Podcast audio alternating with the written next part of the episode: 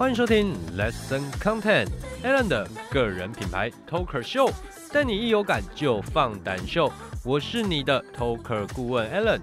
那今天 Talker Show 要来聊什么呢？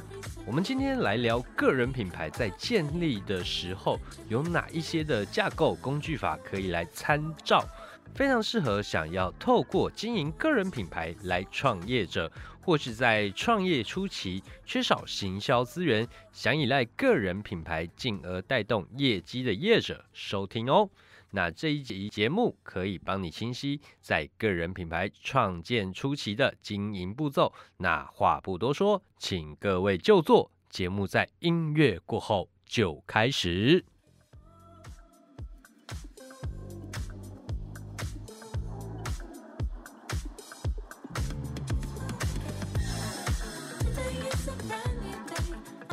Ladies and gentlemen，欢迎收听 Alan 个人品牌 Talker Show，一有感就放胆秀。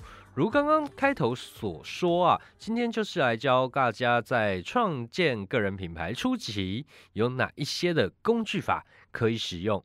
为什么要有工具法呢？很多人在创业初期啊，经营初期会有不知道我该做什么。诶，媒体工具这么多啊，我该选哪一个做？我做出来的品质会有成效吗？所以大家有没有听到节目的 slogan？带你一有感就放胆秀。针对个人品牌经营啊，你必须要先有感。有感的意思就是有目标，你很明确知道你在做什么事情。所谓的目标不一定要有数字来量化，简单来说，你要知道你自己在做什么。为什么？大家听我详细道来。诶，我举个例给大家参考一下。比如说，你本身在卖保健食品啊，那目标也就非常明确，就是要借由经营个人品牌来销售产品。那我们就可以思考，你该使用什么样的工具啊？就像我在第一集时候讲的，找到目标，明确你的定位，你做的任何事情都要符合这个定位。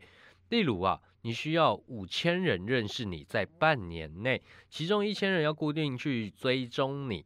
那你可以思考你的产品最大使用的情境是什么？例如，你做的是刚刚有讲保健食品嘛？你做的是睡前吃的保健食品，功能上简单来说就是要帮助大家好入眠。那定位上，你可以透过两个步骤来做初步的品牌定位。第一个，你思考一下消费者的状况，呃，年龄层啊，比如说更年期妇女，或是呃上班族，或是你的产品价位比较高，你就说，哎，压力大的企业家，他们难以入眠。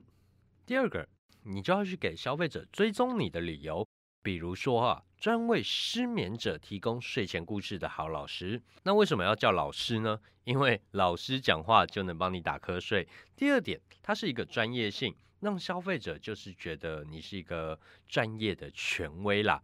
光是做初步的品牌定位其实是不够的哦。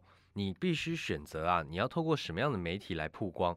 比如说文字类的布洛格专栏，比较偏理论化，那在操作上就会比较重视条列式论点。你希望的是大家上班时候看呢，还是睡前观看呢？在内文的设计上都会不一样哦。又或者是影音的 YouTube，那在操作上就要着重在吸睛度啊。但这可能会跟你节目本身的目的有所不一啦。我们都知道睡前尽量不要用手机啦。那是否观看这类节目反而让受众没有办法入睡呢？不过这不一定要代表啊，你要放弃这个媒体。你能不能去做一些催眠引导、冥想啊，来搭配你的产品啊，或是给消费者一个观看时间？比如说，本节目最适合中午看，或是早上通勤的时间看，甚至强调一下节目的宣传重点，在开头就讲，哎，睡前看手机会影响睡眠，所以大家改追踪，嗯，订阅节目，早上起床时候再来观看，或是哎，还是睡不着吗？可以转听我们的 Podcast 频道哦，来提升你在睡眠上的专业形象，以此啊提醒你的受众，来提升你在睡眠上的专业形象啦。那刚刚有提到听 podcast 嘛，这算是呃目前最红的有声媒体，大家也可以选择这一类的有声节目，或是来有感说当 talker 哦。而且啊，沟通上啊就非常符合节目的调性，例如睡前故事、催眠故事等等。那节目一开头你可以设计这样子的情境，可能语气是非常温柔的。比如说，欢迎收听睡眠小教室，我是你的打瞌睡老师，十分钟带你上课打瞌睡，以此来做节目的开头。所以我们可以知道，在网络资讯爆炸的时代，消费者在媒体的使用上是非常多元的，呃，比较少只使用一个媒体的情况出现啊。所以在媒体之间一定要互相去搭配，例如文章引导影音节目，影音节目引导到有声节目，区隔使用的情境，但目标都是一样的哦，就是要观看或收听老师的节目，都是能帮你入睡的。这样大家有更清楚品牌定位和产品，还有媒体上如何去结合操作了吗？另外啊，很多人最困扰的事情是什么？刚刚讲的曝光五千人呢？这时候你就要去设定怎么曝光。例如，文字媒体要多少人观看？影音媒体要多少人观看？有声节目要多少人收听？重复观看的人有哪些？要多少？我该怎么去曝光？例如，想买产品，只要分享节目就能获得折扣，这是最简单有效的行销方式。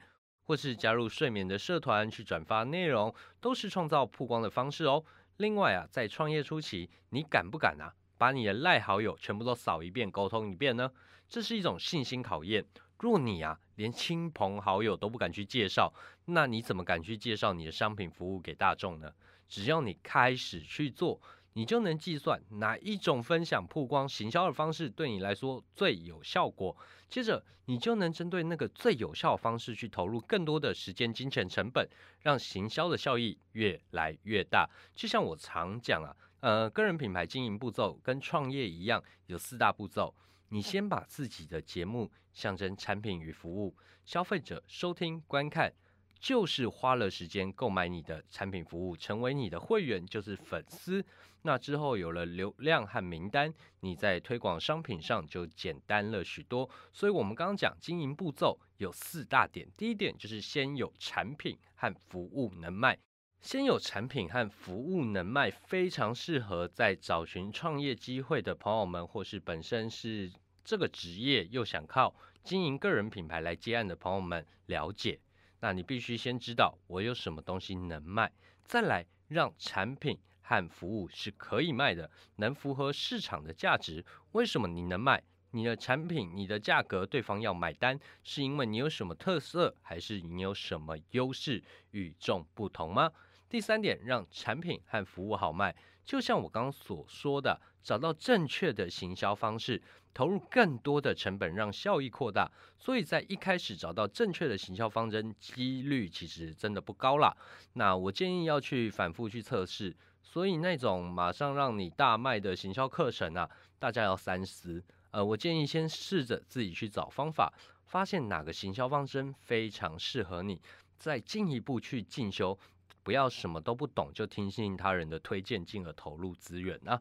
那创业初期大家都很辛苦，资金的掌握是要非常谨慎的。第四点，让产品和服务大卖，就是你已经找到对的粉丝族群，该如何让他们购买你的产品？例如啊，办线上的拍卖会，或是举办线下说明会、课程等知识性内容，在现场进行互动式销售等等，都是方法。那以上就是我们今天。品牌 Talker 秀的内容，但你一有感就放胆秀。那本期节目最重要的就是要有感，有感才有目标，才能在依目标去设定位，接着依照定位去设计节目的内容、记忆点和媒体的操作方针。想要知道更多的个人品牌操作方法吗？欢迎持续锁定 Aaron 的个人品牌 Talker 秀，但你一有感就。放胆秀，我是你的 Talker 顾问 Alan，我们下次见喽，拜拜。